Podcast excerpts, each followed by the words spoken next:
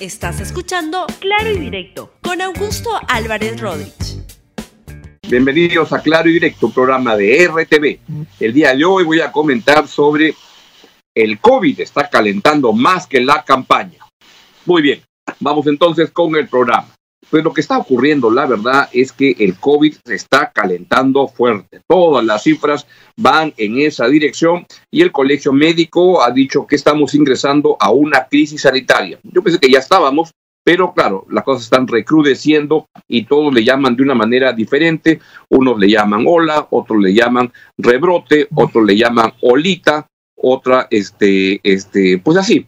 La cosa es que esto se está poniendo color de hormiga estamos con algunas ya medidas de restricción, pero de acuerdo, he estado conversando con gente del gobierno en estos días y me han dicho que están evaluando que podrían volverse las medidas más duras aún, las medidas de restricción, si es que vamos como estamos yendo. Y que, como saben, estas medidas vencen las actuales con los toques de queda a las nueve de la noche en la zona alta como Lima 7 de la noche en zonas muy altas, como por ejemplo Lima provincias, y otras que son más moderadas. Pero estamos entrando en una etapa muy crítica con cepas diferentes que están entrando, la de Brasil, la de ya uno no sabe de dónde, llegan nuevas cepas, pero la cosa se está complicando y lo que queda es que vamos a tener que tomar más precauciones. Lo uno que uno puede hacer es tomar precauciones y lo otro es confiar en la ciencia. La verdad, hay que dejarnos de tonterías y gente que está hablando tantas cosas sin sentido,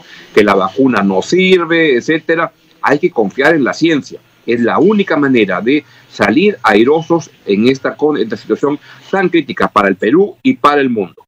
Bien, y mientras eso ocurre, lo que hay que acostumbrarnos es a una nueva forma de hacer campaña. Pero esto que está pasando con la, eh, la, situación del COVID, creo que es uno de los factores que está impactando en la aprobación del gobierno del presidente Sagasti.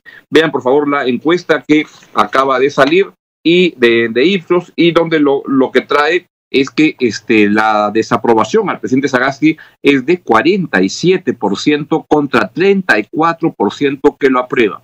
Esto implica un descenso con respecto al mes anterior, pero es claro que varias razones están afectando la aprobación del presidente de la República. Una de ellas yo creo que tiene que ver con que la situación del COVID está apremiando, está asustando cada vez más a la gente, está desconcertando a la, a la gente y eso se puede ver en la, este, en la encuesta que nos indica que hay mucha gente que está creciendo que no quiere la vacuna. Yo pregunto, ¿qué, qué les pasa a la, gente? ¿Cómo puede estar escuchando tonterías por aquí, por allá?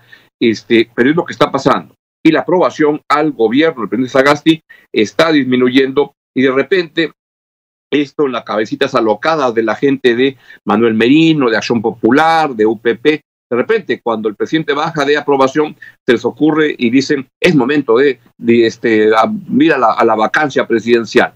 Ojalá que no piensen en tonterías como las que suelen pensar en ese Congreso de la República, especialmente la bancada de Acción Popular y de UPP, y que nos dediquemos a ver cómo juntos combatimos esta pandemia que, como les digo, está que quema y la cosa está empeorando.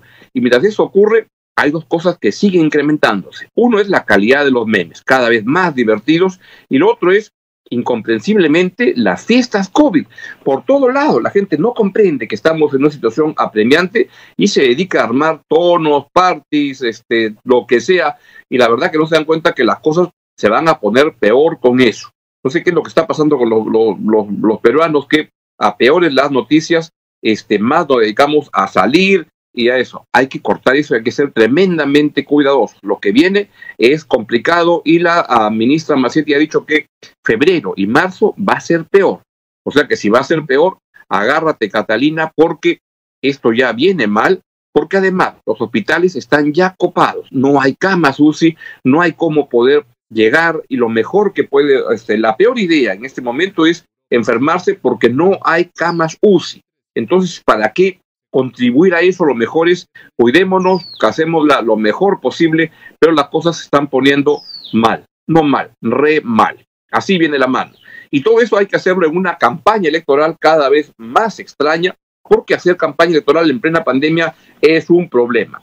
Vean la encuesta de intención de, este, de, de voto y lo que tenemos es que en todo esto pues el señor George Forsyth está, sigue eh, punteando la competencia con 17% de intención de voto, que es más o menos lo que viene teniendo desde hace tiempo. A mí lo que me impresiona acá es que este, es, una, es un porcentaje bajo para el que va ganando la, la competencia. Recuerdo que en la, la, la, mm, campaña anterior, al año 2016, Keiko Fujimori era la que iba punteando la competencia y estaba con una intención de voto de más de 25, 30% a estas alturas del partido. La intención es baja, pero, pero sigue siendo alta en términos de comparación con el resto de candidatos y llueve o truene, Ferforce sigue adelante desde hace ya buen tiempo en la competencia electoral, me atrevería a decir que hace unos 10 meses sigue encabezando las tendencias de intención de voto. Esto podría ayudarlo a pasar a la, a, la, a la, segunda vuelta, pero miren, acá en el Perú nunca se sabe la verdad.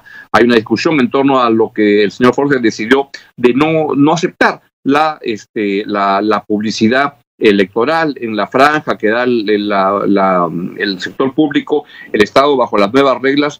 Yo creo que es una decisión suya. Si quiere lo toma, si no quiere no lo toma.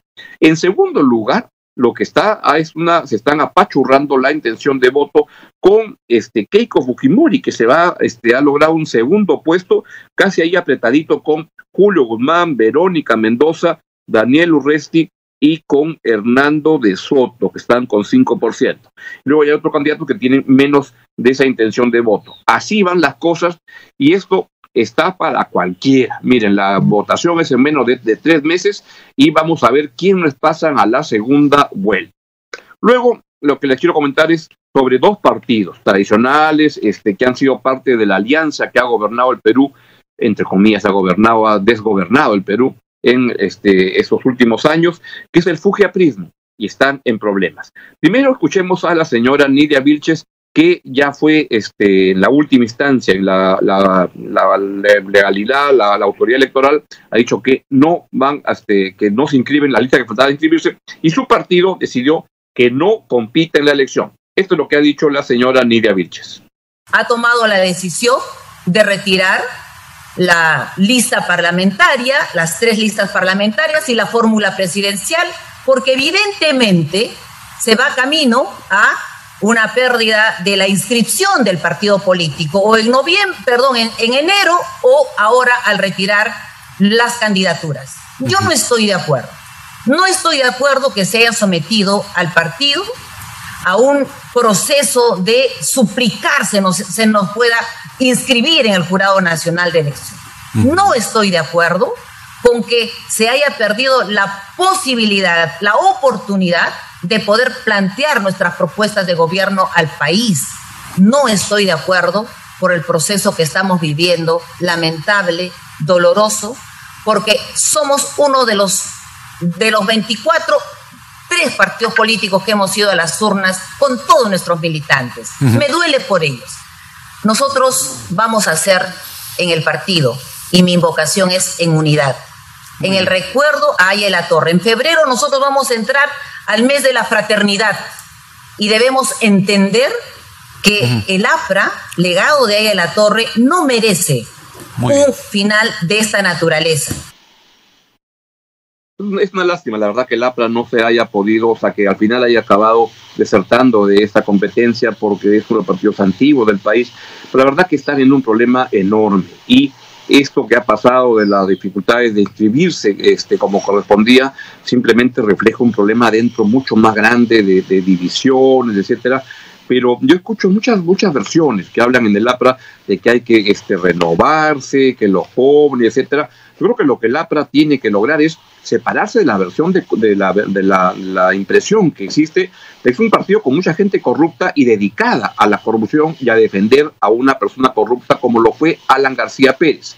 Y entonces, mientras no logren cortar con esa, con esa, esa, esa visión y logren construir un discurso que no sea un discurso que simplemente va este, justificando lo del pasado, creo que van a seguir enredados y su capacidad de eh, generar empatía, generar conexión con la gente va a ser muy difícil. Y Nidia Vilches lamentablemente es parte de, de, de eso, creo que ella, ella tiene que ser consciente. Tienen que construir un nuevo discurso, pero tiene que ser muy crítico con autocrítico con lo que ha sido del, este, el APRA en los últimos 15 años, porque la verdad se dedicaron a blindar a la corrupción, a justificar a gente corrupta y eso los acabó enlodando. En el otro lado, vamos con el, el Fujimorismo. Ayer estuvo a Keiko, la señora Keiko Fujimori en una entrevista en Cuarto Poder muy interesante y dijo varias cosas. Una de ellas es que de llegar a la presidencia indultaría a su padre. ¿Cómo van las relaciones con él?